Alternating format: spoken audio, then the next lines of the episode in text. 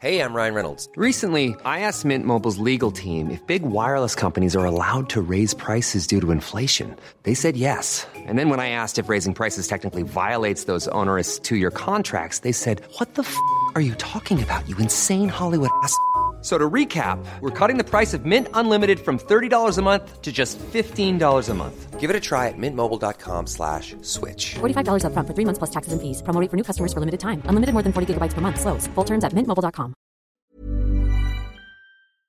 Mindfactors, os tenemos y además queremos daros las gracias por la cantidad de mensajes, Espi, Sí. y mensajes buenos que están llegando en nuestras Sí, redes. hombre, claro, tío. Muchísimos, muchísimos. En Apple, en Twitter, sí. en, en Instagram. El otro día me preguntaba, uno me- un, un oyente me decía que le gusta dormir con nosotros, pero que no le dejamos dormir. Ah. Así que le, le doy las Ah. gracias.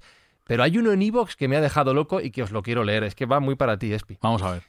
Lo firma. Espérate también el nombre. Ingui Marenstein.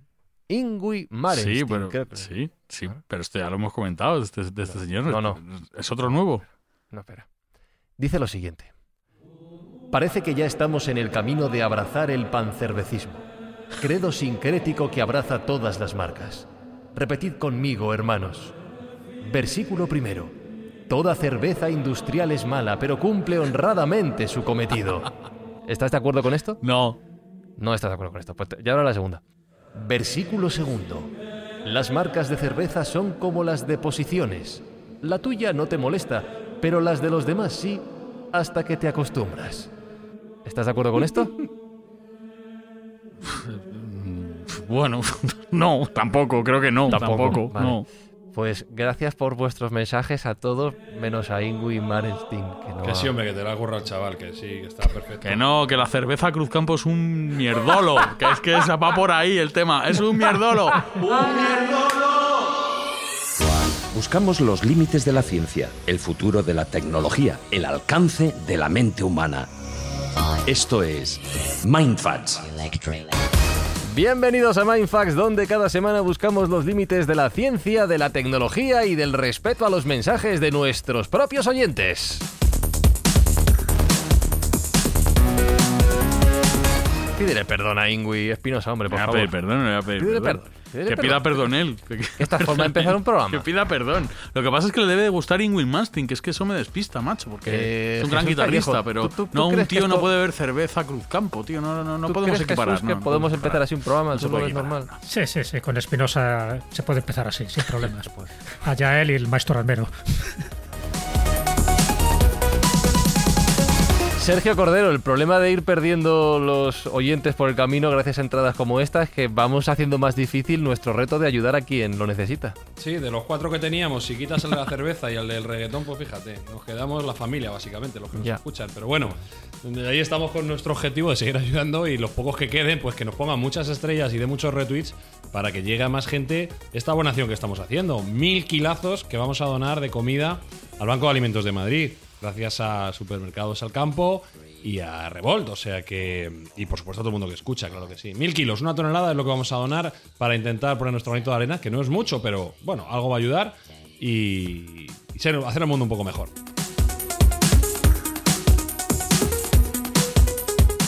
Y hablando de brebajes, potingues, recetas y marcas, hoy en Mindfax vamos a intentar encontrar esa sustancia definitiva que nos dé la vida eterna. Hoy hablamos de medicina fronteriza.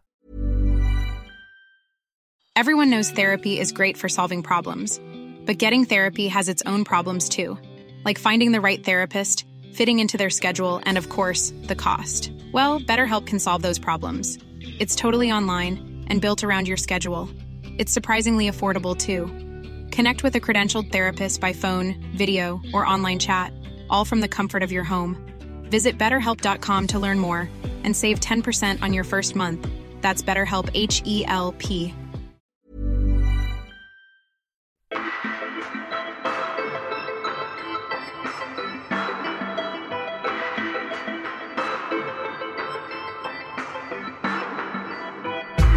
Ahora que no nos escucha Espinosa Jesús, ¿tú crees que bebiendo Cruzcampo seremos capaces de llegar a, a la vida eterna, a la eterna juventud? ¿Tú crees que si superamos eso ya lo superaremos todo? Bueno, quitando la marca, la verdad que la cerveza, el vino y la hidromiel son bebidas universales, antiquísimas y dadoras de juventud, de belleza y de vitalidad.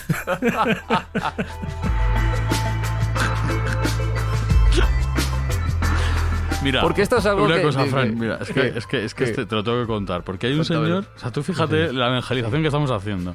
Hay un señor que pone aquí, el, el titular del comentario es, ni agua. A los reggaetonianos, agua y Cruzcampo. Ya, ya está. O sea, esto es una evangelización, tío, tremenda. Venga, pues vale, pues cambio, cambio, cambio la pregunta, cambio la pregunta. Espera, espera. Entonces, ¿tú crees, Jesús Callejo, que escuchando reggaetón llegaremos algún día a encontrar la juventud eterna para seguir bailando allende los tiempos? Quitando el estilo de música, la verdad que la música Y quitando ese en concreto. Bueno, ya preguntando en serio, esto de la vida eterna y de la eterna juventud es algo que el hombre busca desde, desde que el tiempo es tiempo. Queremos espantar a la muerte, queremos vencerla. Sí, yo creo que sí. La humanidad desde hace milenios está buscando pues, un mítico remedio, una mítica solución para curar todas las enfermedades y si puede ser para alargar un poco la vida, ¿no? Porque parece ser que nuestra vida convencional, sean 60, 70, 80 años, nos parece corta y queremos alargarla. Y os podéis imaginar la cantidad de métodos, de elixires, de mejunjes, de brebajes, de bálsamos que se han generado a lo largo de estos últimos siglos, por no decir milenios. Porque, bueno, ya por poner un ejemplo muy concreto, eh, la panacea la han buscado sobre todo gente que tenía poder, que tenía que tenía posibles y uno de ellos era Qin Shi Huang, el famoso emperador amarillo que conoce muy bien Sergio. Pues este emperador muere mientras va buscando una- un antídoto para una enfermedad que él tenía y lo va buscando pues en las islas del este donde se supone que vivían los inmortales. Evidentemente no lo encontró, él murió como cualquier otro ser mortal, pero para que os hagáis una idea de que ya en aquella época, estamos hablando del siglo III Cristo, ya se pensaba que había una isla de inmortales, que había alguien que conocía el secreto de la eterna juventud, que conocía la inmortalidad, que si eras merecedor de ello podías acceder a esa panacea, para ti, sino para los tuyos, pero siempre bajo un sigilo, bajo un secreto, ¿no? Porque claro, tener, imagínate, tener este antídoto, tener esta triaca, tener este, este elixir o incluso este potingue alquímico, pues era posiblemente lo mejor, lo más preciado que podía tener un mortal, es decir, equipararse a los inmortales y por lo tanto a los dioses, lo cual no deja de ser una maldición. La maldición de los dioses es que quieren ser como los humanos, porque cuando tú obtienes la inmortalidad te aburres eternamente de ella, y nunca mejor dicho. Bueno, pues este es un poco el, el propósito que ha tenido el ser humano y se han hecho pues distintos distintos intentos para conseguir esta panacea. La panacea es una palabra griega que viene de panacos, que significa remedio para todo. Y se ha buscado tanto en remedios vegetales, en remedios animales o en apotecas nauseabundas. Y cuando digo nauseabundas me estoy refiriendo a sapos calcinados, a heces de mosca, a cerumen de orejas, a orina, etcétera, etcétera, etcétera. Pero la alquimia, la alquimia, que posiblemente sea pues el, el- la, la herramienta, el instrumento más cercano que tenemos hacia a nosotros, se ha intentado, ha intentado buscar también la panacea por, varias vías, ¿no? Ya sabéis que la- piedra filosofal, la gran piedra filosofal, lo que sería eh, la gran obra, tiene como dos vertientes o tres vertientes, por decirlo así. Una de ellas, posiblemente la más materialista, es convertir un material innoble en oro o en plata, ¿no? Por ejemplo, pues convertir lo que es el plomo, convertirlo en oro. Entonces, bueno, pues hay una transmutación eh, para generar eso, lo cual no te da la, eterna juventud, pero sí te da la eterna riqueza. Lo otro es eso, conseguir un elixir que te prolongue la vida, que te elimine todas las impurezas del cuerpo y por lo tanto que te puedas ir regenerando paulatinamente para vivir, bueno, si no eternamente, muchos más años de lo convencional. Y la otra búsqueda que tenía la alquimia es la búsqueda interior, es la transformación interna, es a través de un proceso exterior a través de la vía seca o de la vía húmeda, no solo conseguir esa gran piedra filosofal, sino conseguir la gran obra que es transformarte a ti mismo, es decir, de un hombre impuro a un hombre sabio, a un hombre totalmente regenerado. Bueno, eh, personajes alrededor de la piedra filosofal ha habido muchísimos, desde Paracelso hasta la doctora Aslan, por poner el Gero Vital como uno de los, de los medicamentos que ella recomendaba y que además utilizaron muchísimos famosos. Y por supuesto, ya te digo que es un poco el objetivo principal que han tenido muchísima gente hasta el punto de que se ha intentado encontrar esos remedios en el polvo de momia o se ha, encontrado, o se ha intentado encontrar en el cuerno de unicornio, con una pequeña diferencia y una pequeña desventaja, que el unicornio no existía. Por lo Que tanto, sepamos, encontrar polvo de unicornio, pues te podías imaginar que era o el diente de narval o el cuerno de un rinoceronte, que no tenía las mismas propiedades, por lo menos rejuvenecedoras, sí tenía las propiedades afrodisíacas, como dicen algunas leyendas.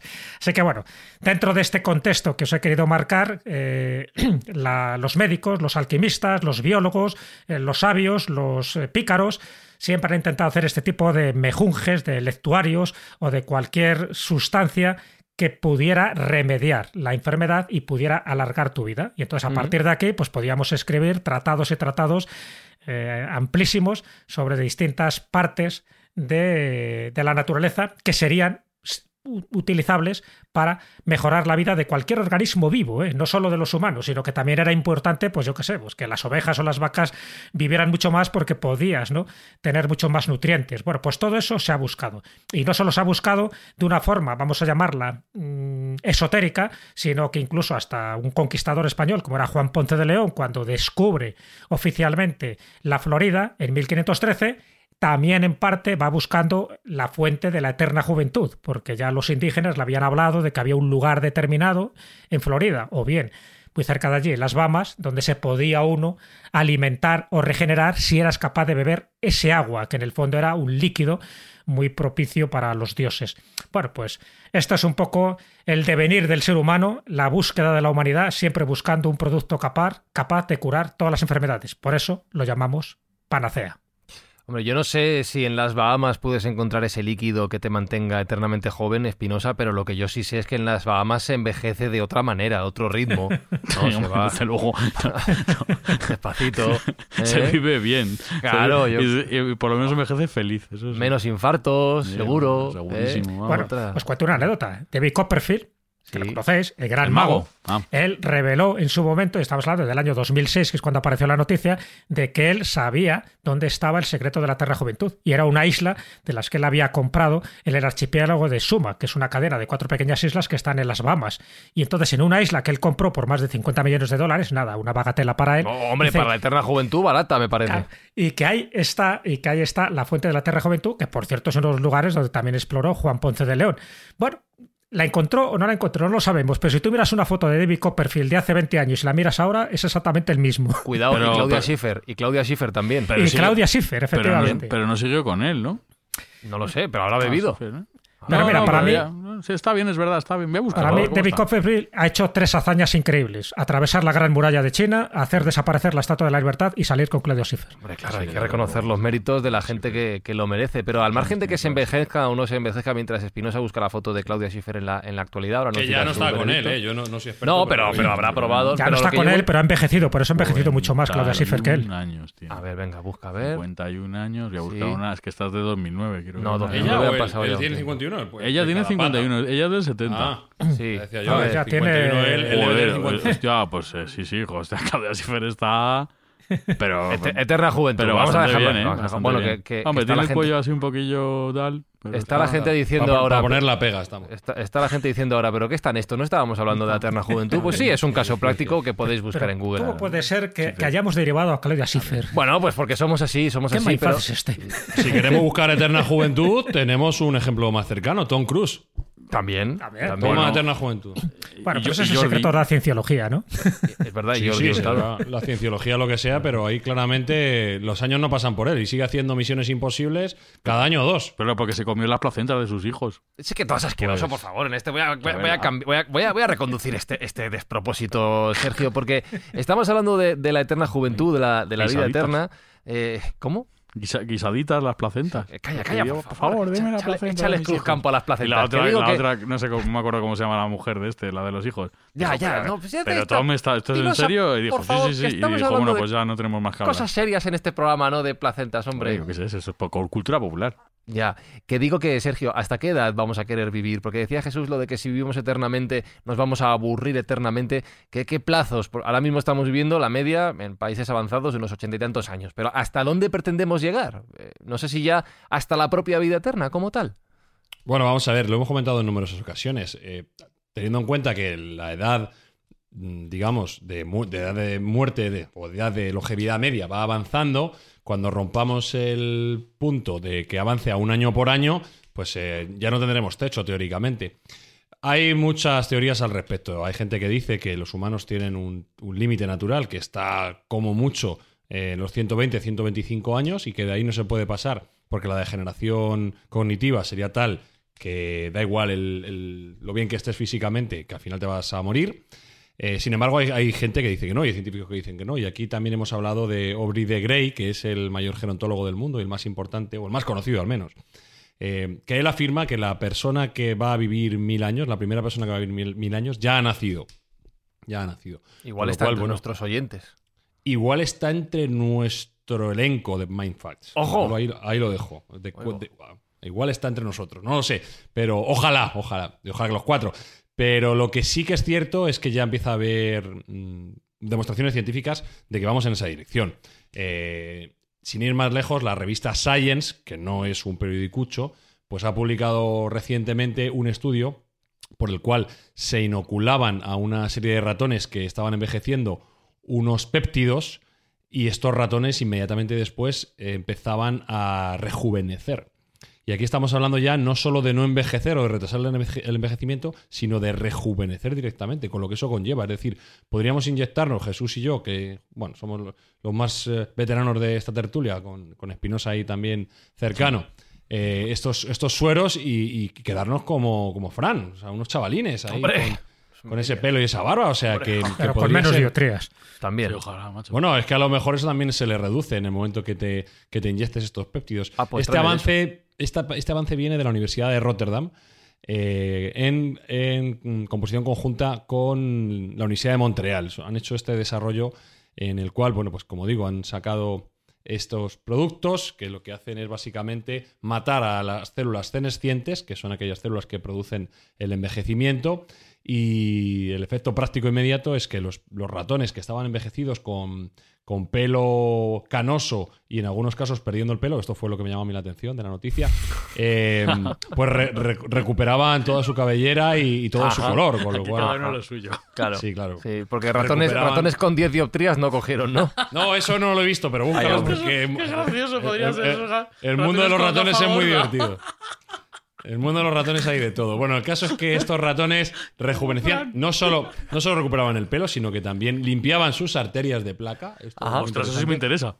Limpiaban sus arterias de placa. Ya sabéis que, Sí, que eso la, cuestión vascular es una de las causas de muerte natural más ampliamente eh, esparcidas por el mundo mm, del primer mundo, por así decirlo, el mundo civilizado. El- la parte vascular es una de las asesinas que, que se llevan miles de vidas anualmente y si somos capaces de revertir esa placa y ese cuidado mm, de nuestro sistema circulatorio, pues estaríamos muy cerca de erradicar una de las causas de muertes eh, más numerosas y más importantes. Con lo cual, este avance nos hace ser tremendamente optimistas en, en la obtención de este elixir de la eterna juventud, como, como bien decía Jesús, que se ha buscado durante milenios.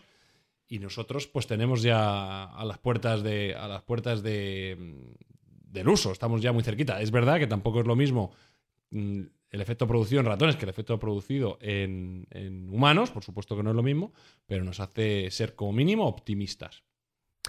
Que me estaba preguntando yo, a Espi le interesa el tema coronario, a Sergio lo del pelo, a mí lo de las gafas, pero Jesús no tiene nada mal. Jesús igual ha bebido Jesús tiene Yo creo- 150.000 años. y, y es mírale, chaval. mírale jugando tenis ahí.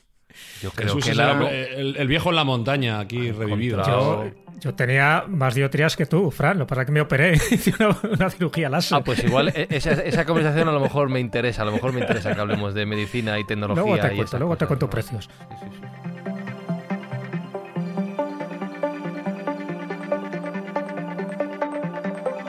Dicho que tenía más dioptrías que yo, Espinosa. Yo creo Sí, lo ha dicho, sí. Ah, Yo creo que eso es una exageración. Muy alegremente lo ha dicho. Sí, muy alegre, no sabe lo que dice. no Tenía, sabe. tenía un montón de ellas, si no, no me hubiera operado. Puede ser, las tengo yo todas. Pero Sergio, eh, si hablamos de, de, precisamente de técnica, de tecnología, de, de medicina, en el campo de la propia tecnología está habiendo muchísimos avances durante los últimos años, las últimas décadas, que han cambiado pues, nuestras vidas en nuestro, en nuestro día a día. ¿Cómo puede influir eso en el avance de la medicina? Ya hemos puesto muchos ejemplos aquí en, en Mindfax, por ejemplo, fueron muy seguidos los episodios que hicimos especiales sobre la pandemia del coronavirus y cómo se iba a curar, de las de cuales muchas de las cosas mencionadas ya las hemos visto, pero de cara al futuro, la medicina, ¿cómo se va a ayudar de la tecnología? Pues mira, ya que estamos hablando del asunto, quiero hablar de gafas. Vamos a ¡Hombre! hablar de gafas. ¡Bien!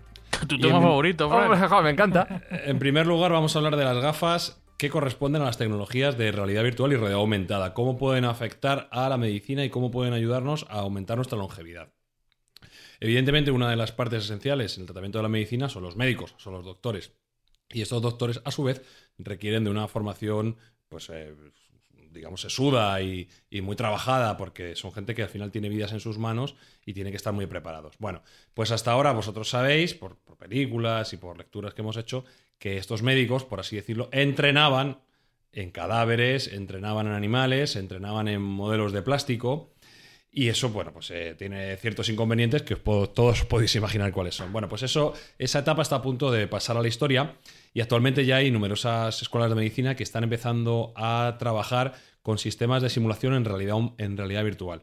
Es decir, al médico que lo va a ser, al practicante, pues eh, se le colocan unas gafas, se le coloca un aparataje para que él vea virtualmente un ser humano y él va a ir poco a poco diseccionando, observando y va a poder ir viendo eh, qué es lo que está repercutiendo aquella operación que él está realizando. Yo recuerdo que había en su momento un juego de Game Boy que, consi- que consistía en eso, con, con el palito pues abrías, cosías y tal. Bueno, pues esto llevado a, a términos de realidad virtual, pues sería lo que, lo que podríamos dar de formación a estos médicos que van a tener modelos mucho más precisos y mucho más concretos para poder practicar, con lo cual saldrán mucho mejor preparados y probablemente eh, pues, eh, sean mucho más diestros a la hora de operar.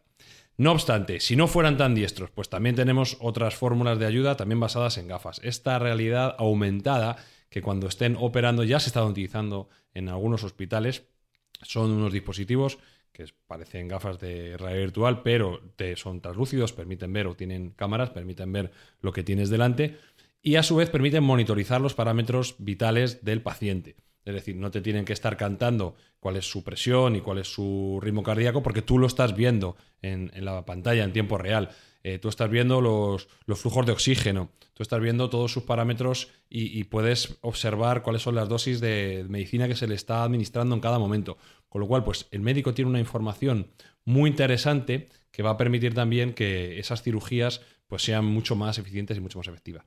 Para colmo, si un médico no es muy diestro o acaba de salir de la escuela médica, lo que puede obtener también con este tipo de gafas es la ayuda de un doctor más experimentado. Es decir, dos doctores que estén operando, eh, uno de ellos esté operando a un paciente y el otro esté en su casa a 10.000 kilómetros, ayudándole en vivo, en la presentación, como si estuviera en, el mismo quirófano, con su conocimiento y con su experiencia, ¿de acuerdo? Con lo cual, bueno, pues podríamos que podrían estar operando en tándem, aunque solo uno de ellos eh, mantiene el bisturí. Bisturí que, bueno, en algunos casos ya ni siquiera mantiene en las manos, porque ya hay una práctica robótica que también se está realizando y es bastante común, que, es mucho más eficiente, mucho más efectiva y mucho más exacta que la que puede tener la mano humana con las complicaciones de pulso y con las complicaciones de inexactitud que puede tener. Y como os digo, el último caso sería también eh, la operación por telepresencia, que sería cuando un médico especialista, eh, pongamos que el mejor médico, y siguiendo con el ejemplo, el mejor médico de cataratas del mundo o de operación de dioptría del mundo, eh, reside en Bombay, pues Fran, no tendrías que irte hasta allí para que te operara. Tú directamente te pondrías en, en un laboratorio, en un, en un En un quirófano. quirófano, en un quirófano en Madrid, donde hay eh, aparataje y herramientas que estarían conectadas con ese doctor que está en Bombay y él por telepresencia te estaría operando sin tener que estar físicamente allí. Espérate una cosa.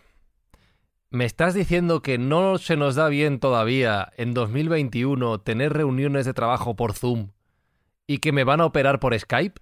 Pues claro, pues claro que sí. Es que yo Eso sí, asegúrate de tener buena cobertura. Yo Buah. tú paga- pagaría la factura del móvil y que no quedarte sin megas, paga ahí los megas del mes, ¿sabes? Por- para que no se, no se, no se corte, médico por no se corte a medias. Claro, es que es eso, es que se, como se vaya al wifi la hemos liado gorda. Bueno, pues te hace un tercer ojo. Ya. con otras 10 dioptrías. Sí, pero fijaos, fijaos también el, el- el avance que supondría eso, el- lo que ahorraríamos en desplazamientos. Aquellos que fueran especialistas podrían estar operando en todo el mundo sin Ya, tener ya. que moverse de su sala de, de casa y estaríamos hablando de, de que podríamos llevar esa pericia de los mejores cirujanos a cualquier lugar del, del mundo. Con lo cual, bueno, pues eh, probablemente estaríamos mejorando tremendamente las posibilidades de éxito de determinadas operaciones que son complejas. Eh, yo por si acaso pido que esto lo prueben con los ojos de la madre de Elon Musk, ¿vale? Ya que no, que no va a Marte, y yo no presto mi cara para que hagan esta, esta prueba. La verdad es que da un poquito de miedo, Espinosa. No sé si... No, no, no sé, yo no me la jugado. Ahora mismo, a día de hoy, yo no me la jugaba así de No, fuerte, ¿no? Tremendo. En este caso, que empiecen otros, ¿no? que claro. los cobayas sean otros y luego ya si eso, ya veremos. O sea, tiene buena pinta. O sea, Sí, sí, sí, pinta, sí, pinta bien, pero, hombre, eh. Pues son procedimientos que ya están funcionando, ¿eh? que se están realizando. No estamos hablando de futurología, estamos hablando de procedimientos actuales.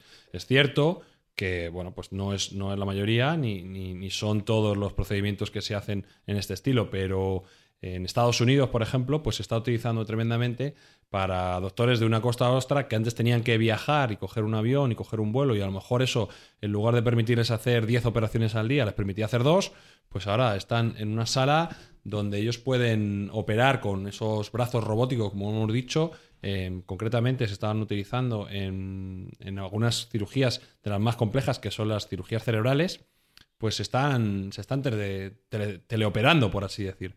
Con lo Pero cual, no, bueno, tiene, pues no tiene un poquito de delay eso, o sea, de... no, no, se, se No sé, utilizan, se utilizan redes eh, ultra rápidas y con ultra, bajo, ultra baja latencia. De hecho, se decía que incluso el 5G, la llegada del 5G, podía ayudar también a reducir esa latencia. Pero bueno, cuando tienes la vida de alguien en tus manos, evidentemente pones los mejores medios posibles, ¿no? Y no, no tiene ni tiene delay, ni, ni se corta, ni, ni da pantallazos azules. Aquello estaba muy trabajado para que, para que funcione como debe funcionar. Al final estamos hablando de vidas humanas y, bueno, de mejorar eh, la práctica médica, que es algo que a todos nos interesa. Pero aquí de lo que estamos hablando es de mejorar las posibilidades que los propios seres humanos tienen a la hora de desarrollar esa actividad médica, ¿no? Mediante esas máquinas intermediarias.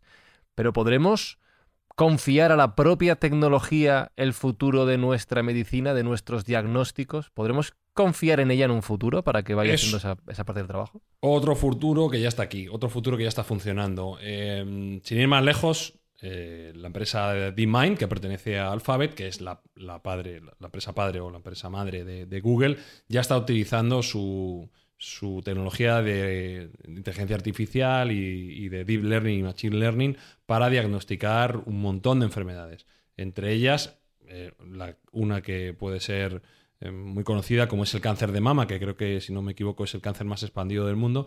Bueno, pues eh, han entrenado a DeepMind para que viendo axiografías y, viendo mamografías, pues sepa distinguir aquellos bultos que son precancerígenos o cancerígenos de los que no lo son. Y actualmente el ratio de éxito que tiene DeepMind para conocer si un- una imagen de las que está detectando es cancerígena o no es de un 99%. Un 99% es al mismo nivel que el mejor especialista en mamografías del mundo, pero con una diferencia. Un especialista puede tardar 10-15 minutos en detectarlo, DeepMind tarda una fracción de segundo en hacerlo. Con lo cual puedes alimentarlo con cientos de miles de mamografías y te va a detectar correctamente cuáles son las que pueden ser peligrosas, las que pueden tener cáncer o las que no. Con lo cual vamos a avanzar exponencialmente en esa detección primaria que en el caso del cáncer de mama es esencial y nuestra solidaridad con todas aquellas mujeres que lo han sufrido y, en el- y algún hombre también, porque es un, un cáncer que también se da en, en algunos hombres, por supuesto mucho menor que en las mujeres, pero animarlas también a que vayan a, a sus ginecólogos, a que, a que se hagan pruebas, a que se hagan mamografías, porque además es un- una dolencia que bien cogida a tiempo tiene una cura y muy importante, tiene un porcentaje de cura muy importante. Es, mm, realmente es letal y peligrosa cuando se deja estar y cuando se coge tarde. Entonces, recomendamos a todo el mundo que con estos avances tecnológicos que estamos teniendo y la medicina que, que, bueno, pues estamos enumerando, que poco a poco va mejorando, pues que se hagan esas pruebas y que se dejen ayudar por, en esta parte por la tecnología. no solo en el cáncer, también en, en, otros, en otras dolencias, como por ejemplo puede ser, y volvemos, no sé por qué está saliendo hoy eh, otra vez la oftalmología. La oftalmología se está Bueno, porque utilizando- es una, una actividad muy demandada, una disciplina que hace mucha Sí. falta a mucha gente. Sí, sí. Sí, eh, no bueno, pues parece, parece que se han acordado de ti, Fran, y en, Sí. en el ámbito oftalmológico eh, se están haciendo también en las tomografías de retina, se están utilizando redes neuronales en la, en la cual, bueno, pues a- aplicando realidad, eh, eh, machine learning y deep learning, lo que es inteligencia artificial, pues se están detectando todo tipo de dolencias, cataratas, desprendimientos de retina pre- previsibles y todo tipo de dolencias que, que puedan ser en un futuro con otra vez un porcentaje de éxito de un 99%. Con lo cual, pues estamos hablando de que mm, la parte humana cada vez es menos necesaria en la detección, que será el primer paso para que eliminemos esas dolencias de un, de un modo inicial y de un modo temprano, ¿no? que, es, que es lo que se desea, porque normalmente las enfermedades degeneran cuando no, cuando no se curan. Con lo cual, ahora mismo, pues estamos teniendo también un resultado tremendamente bueno en, en esa utilización de realidad, de, perdón, de inteligencia artificial con eh, machine learning y deep learning eh, para bueno, pues erradicar y detectar eh, ese, ese tipo de enfermedades. Pero bueno, los usos de la inteligencia artificial, pues es que son innumerables. Solo os he dicho, os he comentado esta- este formato de diagnóstico que se está utilizando con las máquinas, pero podemos hablar también a- al desarrollo de medicinas, por ejemplo. El desarrollo de medicinas también tiene una aplicación brutal en la inteligencia artificial, en tanto en cuanto la inteligencia artificial es capaz de simular todo tipo de, de pruebas que en, en un laboratorio pues requerirían a lo mejor de una utilización más física de los elementos y ver cómo funcionaría. Bueno, pues la inteligencia artificial es capaz de hacer simulaciones eh, virtuales de cómo serían eh, esas reacciones químicas que se pueden realizar, con lo cual estamos hablando de avanzar en un, en un plazo de 5 o 10 años algunos medicamentos que van a ser eh, esenciales. Y os pongo un ejemplo claro. La vacuna del COVID se ha realizado por este método. La vacuna del COVID ha sido desarrollada en, por, lo, por lo menos por la parte de Moderna, la parte, el laboratorio americano de ARN mensajero, ha utilizado el, el Machine Learning y el Deep Learning, la inteligencia artificial, para poder evolucionar el desarrollo de su vacuna y quitarse, según ellos mismos manifiestan, entre 7 y 10 años de desarrollo. Fijaos lo importante que han sido o que van a ser esos 7 o 10 años de desarrollo en el planteamiento de resolución de la pandemia que estamos sufriendo, donde cualquier día supone la muerte de 4, 5, 10 mil personas en algunos países, a nivel global muchísimo más. Entonces, todo este tiempo que nos estamos erradicando y estamos quitando gracias a, a esta inteligencia artificial, pues son vidas que estamos salvando. Con lo cual, bueno, pues eh, una vez más, la inteligencia artificial es, es esencial. Te pongo otro ejemplo también un, un poco menos gravoso que este o menos agresivo y es eh, se, cada vez se ven más los dispositivos de muñeca, los smartwatches. Eh, yo tengo uno, un Apple Watch, con lo Sí, cual estoy muy contento. Jesús tiene otro, todos. Bueno, pues el 75% de la tertulia tiene uno.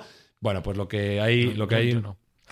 El- el- el- Ha confesado. y no será, no será porque no, y no será porque no haces deporte a saco, porque me consta Vamos, que, vamos, que no te falta. Para el- Sí, sí, como el a comer. llevo mi- Me- consta que no te- Llevo un cronómetro analógico. Correcto. ha Bueno, dicho yo no de pues- una forma muy tímida. Pues eh, con estos, estos dispositivos de muñeca, los cuales están cada vez teniendo funcionalidades más avanzadas y es bastante común que tengan eh, referencias cardiológicas, que puedan tomar el pulso, que puedan tomar la tensión, incluso en algunos casos. Se habla ya de nuevas generaciones que van a poder tomar el control de la glucosa. Se habla de que el nuevo Apple Watch va a ser capaz de, de detectar la glucosa en sangre sin, sin tocar la sangre, simplemente con teniendo contacto con la piel, pues vas a ver eh, la capacidad o la glucosa como la tenemos con las aplicaciones tan evidentes que hay para diabéticos. Bueno, pues el conocimiento que se puede desarrollar a partir de muchos de estos dispositivos, y aquí los las cifras, como en todos los datos, a mayor número de datos, mayor efectividad va a tener, eh, hay ya una empresa que está desarrollando un modelo, un modelo eh, algorítmico, en el cual, basándose en las patas cardiológicas que han tenido los usuarios de este tipo de dispositivos y los problemas cardiológicos que han tenido después, los problemas vasculares que han tenido después, pueden predecir que en determinadas pautas cardiológicas van a devenir en, en problemas eh, de corazón. Con lo cual, van a ser capaces de detectar con una alerta temprana, oye, mírate, vete al médico porque eh, 10.000 personas que como tú han tenido estos patrones de comportamiento cardiológico han desarrollado una enfermedad cardíaca. Con lo cual, antes de tener el problema, que siempre es lo importante, lo que hablamos, la prevención preventiva, eh, la prevención a, a priori, no a posteriori, de este tipo de enfermedades, es lo que va a salvar vidas. ¿no? Y esto es algo tan sencillo como llevar pues, un pulsómetro en la mano, no, no, no tiene mayor, mayor importancia. Bueno, pues estamos convirtiendo esos datos de muchos millones de pulsómetros en datos esenciales para poder prevenir esta lacra que tenemos, que son las enfermedades cardiovasculares. Decías tú antes, Fran, un poco pues es la importancia que va a tener la tecnología en el futuro de la medicina. Y para mí es clave. Sin tecnología no hay medicina de vanguardia o, o medicina fronteriza.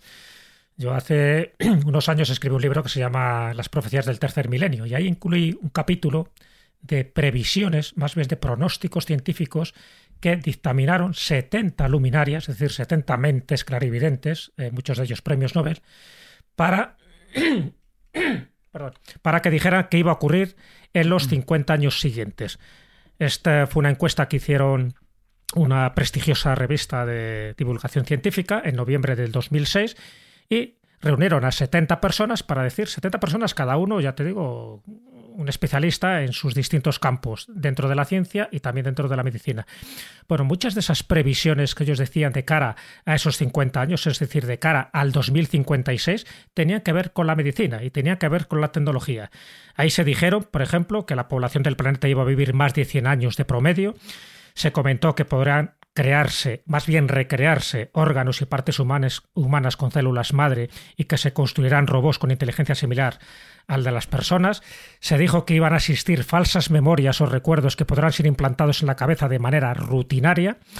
Otros estimaban que habría un servicio de venta de órganos a partir de animales, es decir, que se iba a establecer una colonia eh, pues de, de, cerdos, que ya sabéis que tienen los órganos más parecidos, para precisamente implantándoles también una serie de nanotecnología para que no hubiera el rechazo una vez que tú lo incorporaras a las partes humanas o al cuerpo humano.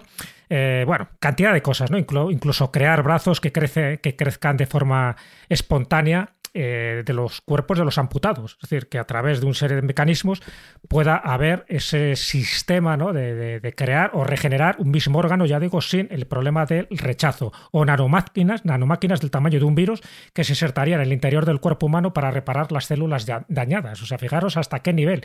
Y esto se hablaba desde aquí al 2056, o sea, ahora menos años nos quedan para entonces. Y lo de los trasplantes de órganos entre humanos, en fin, todo esto me parece me parece que es genial porque nos, está indicando que el binomio de la tecnología y la medicina va a ser imparable y siempre y cuando haya también una bioética en todo esto, es decir, que luego haya también unas consecuencias éticas y morales a la hora de desarrollar esto, por ejemplo, la clonación, que alguna vez lo hemos comentado en MyFat.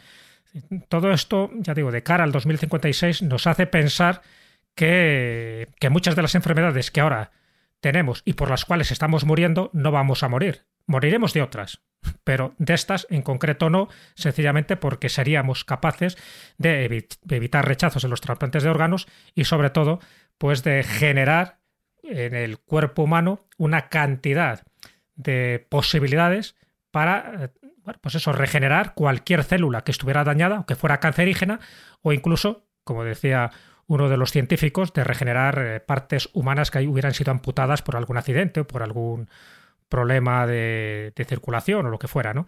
Así que eso era, en medio siglo podemos tener la sustitución completa del cuerpo humano y dice que sería rutinaria, decía uno de los científicos que fueron encuestados. O sea que en 50 años podíamos regenerar prácticamente todo, incluso nuestras neuronas cerebrales, para que ese desgaste cognitivo del que hablaba Sergio no se produjera, porque al final donde está el mayor problema no es en las células de nuestro brazo, de nuestra pierna, sino en las células de nuestro cerebro, porque de nada sirve que tengamos un cuerpo de, un chaval de 18 años si tenemos una mente de, de una persona de 120. Entonces ahí es donde está la clave y donde se está haciendo todo, todo tipo de, de mecanismos ¿no? innovadores donde el ser humano podrá cambiar de una forma completa. Vamos a ver si esto es verdad, pero ya digo que las intervenciones quirúrgicas actuales serán carnicerías comparado con lo que, con lo que nos espera en el futuro. No, de hecho, esa etapa y esa era ya ha empezado. Ya estamos viendo órganos que están siendo construidos desde cero. En, el- en este caso, utilizando otra tecnología también de futurología cercana, como puede ser la impresión 3D.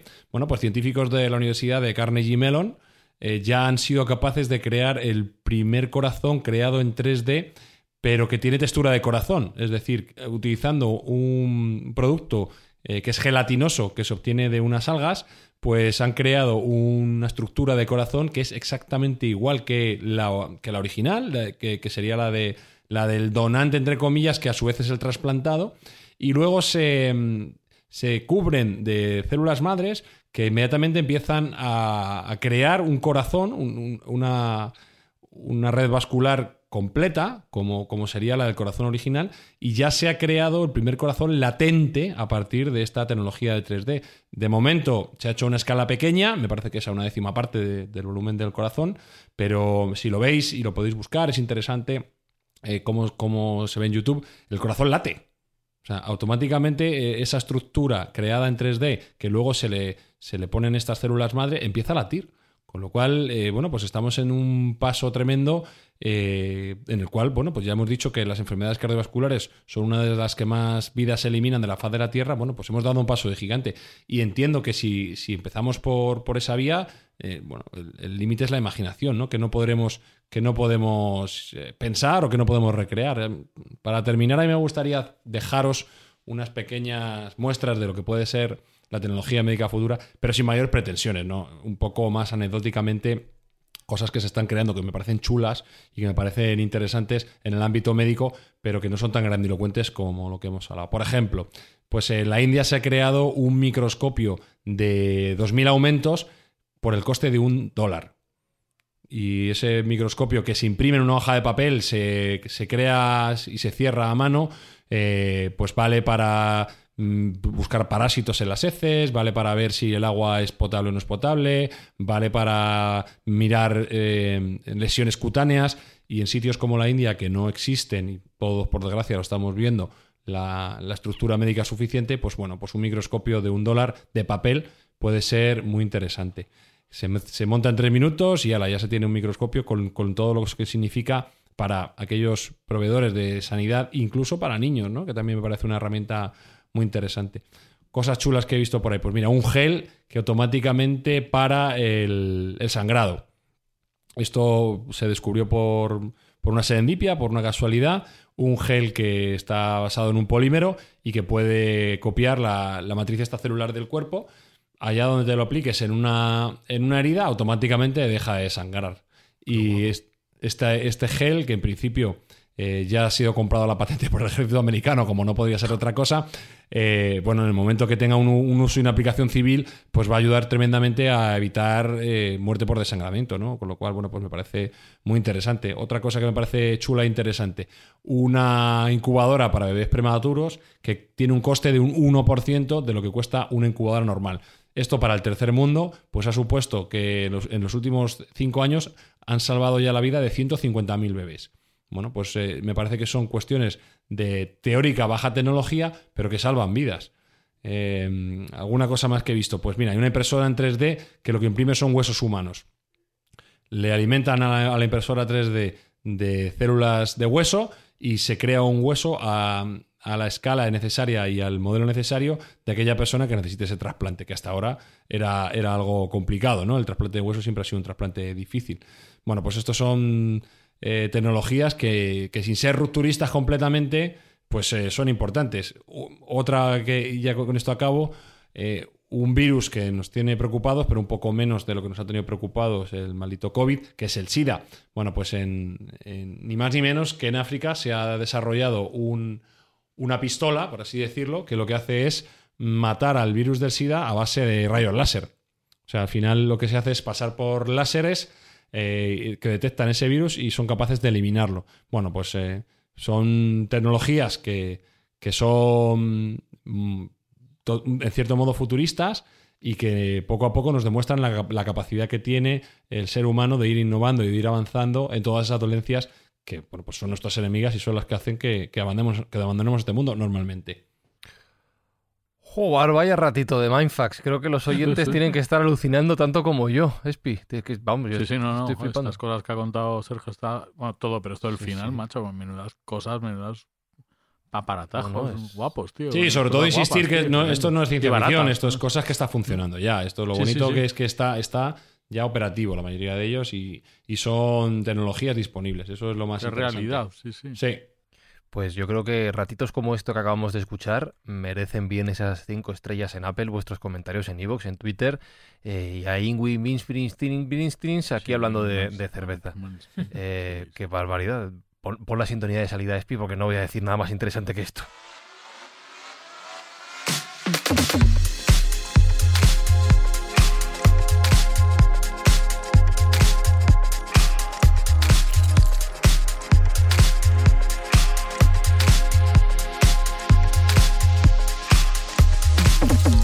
Pues Jesús Callejo, yo creo que la cerveza de hoy está muy bien ganada. ¿eh? Sí, muy bien aprovechada, Muy bien, efectivamente, y muy espirituosa, muy alquímica. Sí, sí, tremendo, tremendo. Alberto Espinosa, a ti no te digo nada de cerveza, que luego te pones como te pones. No, no, no. No te digo nada más, no te digo nada. Estoy aquí pa- apacible y soy un ser tranquilo y apacible. Así, sigue así. Mientras no me nombres a la No, Cruz Campo, sí, tío. No he dicho, yo no he dicho, no he a la mencionado la Cruz Campo. ¿Por qué he mencionado la Cruz Campo? No he dicho nada de Cruz Campo, tío. Sergio Cordero, mientras todo esto se ponga en marcha, lo que hacemos en Mindfax es ayudar en la manera en que nos resulta posible. Mil kilos, Sí, nada más y nada menos. Ayudamos, ayudamos con mil kilos. Eso es lo que vamos a donar al Banco de Alimentos de Madrid, de acuerdo con nuestros amigos del Campo Supermercados y de Revol. Bueno, bueno, esa va a ser nuestra aportación para intentar erradicar esas colas del hambre, que ha sido nuestra segunda gran acción de este año y que, bueno, pues esperemos que no sea la última. Pues Mindfactors, si os ha gustado lo que habéis escuchado y queréis más, lo primero es que si no habéis oído alguno de los episodios anteriores, esto es un podcast y los tenéis disponibles cuando queráis. Y si ya los habéis escuchado todos, en siete días volvemos. Besos, abrazos de Fran y. Chao, chao, chao, chao, chao, chao, chao. Mindfacts llega cada semana a tus oídos a través de Spotify, Apple Podcast, Evox, Google Podcast o tu aplicación favorita. Búscanos en redes sociales. Somos Mindfacts. Nuevos ciudadanos añadidos. Ay, vamos, por favor. Ciudadana M. Santiago, mujer. Leucemia linfoblástica aguda detectada. Reatomizando.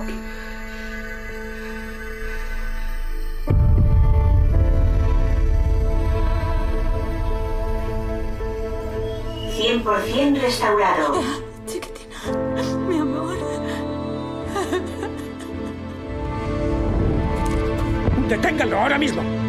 No puedo arrestar a un ciudadano de Elysium. Planning for your next trip? Elevate your travel style with Quince. Quince has all the jet setting essentials you'll want for your next getaway, like European linen, premium luggage options, buttery soft Italian leather bags, and so much more. And is all priced at 50 to 80% less than similar brands. Plus, Quince only works with factories that use safe and ethical manufacturing practices. Pack your bags with high-quality essentials you'll be wearing for vacations to come with Quince. Go to quince.com slash pack for free shipping and 365-day returns.